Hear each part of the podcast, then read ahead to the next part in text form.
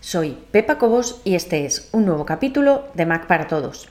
En esta ocasión vamos a seguir y a finalizar con Arc, el nuevo navegador que estábamos probando para nuestro Mac. Ya habíamos hablado eh, en el último capítulo, la semana pasada, sobre el signo más que teníamos aquí y habíamos visto cómo crear una carpeta para guardar mis sitios preferidos, cómo saltar de una pestaña a otra cómo crear notas, habíamos visto varias cosas, pero todavía nos queda mucho por ver. Vamos a ver primero cómo crear un nuevo espacio y la diferencia entre espacio y perfil. Nosotros tenemos un perfil asignado, en mi caso el perfil, el único que he creado, Pepa Cobos, Pepa, es mi perfil y dentro de mi perfil yo puedo crear tantos espacios como quiera. Los espacios separan visualmente una parte de mi trabajo de otra, o una parte de mi búsqueda o de mi navegación de otra. Pero realmente están siempre bajo el paraguas del mismo perfil, es decir, Pepa tiene abiertos dos espacios.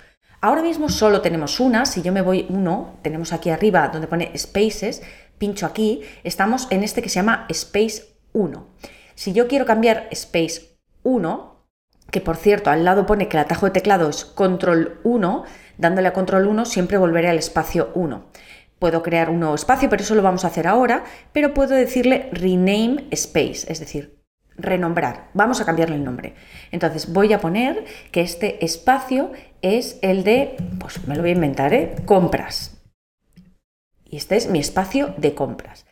Todo lo que cambie aquí va a cambiar en mi espacio de compras. Si yo me voy aquí al más y le digo que quiero crear un nuevo espacio, me dice, perfecto, ¿Cómo se llama este nuevo espacio? Pues este nuevo espacio es mm, trabajo y está en el perfil por defecto, que realmente no tengo ningún otro, con lo cual está en mi perfil, Pepa. Te recuerdo que esto que estás viendo es solo una parte del episodio completo. Los usuarios premium tienen acceso a todo el contenido de todos los episodios. Puedes probar gratis durante dos días sin ningún compromiso y conseguir acceso a todos los capítulos de Mac para Todos. Solamente tienes que entrar en macparatodos.es barra prueba. Recuerda, macparatodos.es barra prueba.